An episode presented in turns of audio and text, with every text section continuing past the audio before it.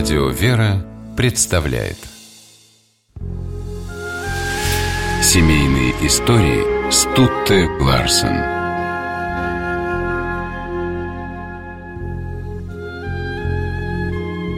«Вся жизнь моя – чудо», – говорил о себе протоиерей Петр Чельцов. Одним из таких чудес отец Петр считал свою жену. С матушкой Марией он прожил 61 год. Знаменитый древний род Чельцовых подарил России ученых, врачей, духовных писателей, священников. В 1888 году в селе Шахмино Рязанской губернии в семье священнослужителя Алексея Чельцова родился сын Петр. Он окончил Рязанское духовное училище, потом семинарию и уехал в Киев учиться в духовной академии. В родном селе у Петра осталась невеста Маша. Прибыв на каникулы домой, Чельцов услышал от мамы девушки горькие слова – Наш Петенька высоко залетел, теперь его нам не видать, как своих ушей. Это так подействовало на юношу, что он обвенчался с Машей, не дожидаясь окончания обучения. У Чельцовых не было своих детей, и они взяли из приюта девочку Машу. С первых лет совместной жизни супруги регулярно ездили в монастырь Оптина-Пустынь к духовному отцу Марии, преподобному Нектарию. Старец, обладавший даром предвидения, знал, какие испытания ждут и всю Россию, и семью Чельцовых. Потому подарил Марии икону Божьей Матери «Утоли моя печали». А когда отец Петр закончил духовную академию, отец Нектарий, благословляя его, произнес «Ну вот, Петенька, начинается ваша академия». Шел 1915 год, и Чельцовы недоумевали, к чему бы это?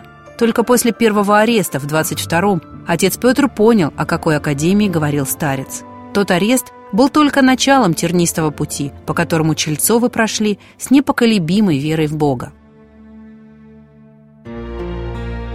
Когда отца Петра впервые арестовали, матушка Мария неутешно рыдала. Но едва мужа увели из дома, она вытерла слезы и сказала «Он придет, придет». И он пришел, спустя два месяца, но ненадолго.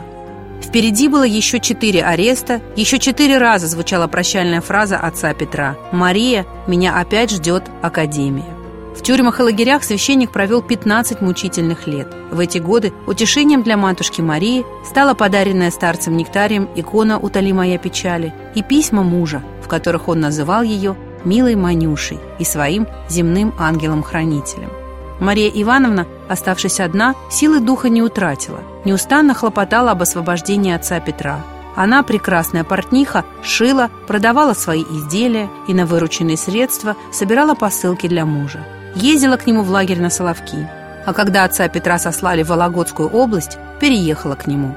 О трудностях супруги не говорили, на судьбу не роптали.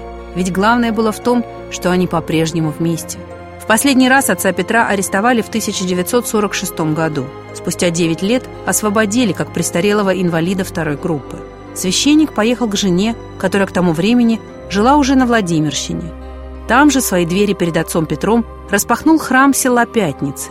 Дом, в котором поселилась семья нового настоятеля, был уютным с множеством икон и лампадок. В нем Чельцовы, наконец, обрели покой, которого были лишены так долго. До конца жизни служил отец Петр в Пятницком храме. Священник умер в сентябре 1972 года.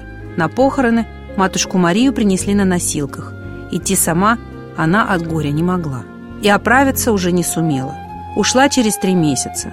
Она всегда была для отца Петра крепким тылом, преданной помощницей и сполна разделила исповедническую жизнь супруга.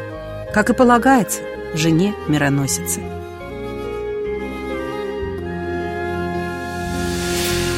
Семейные истории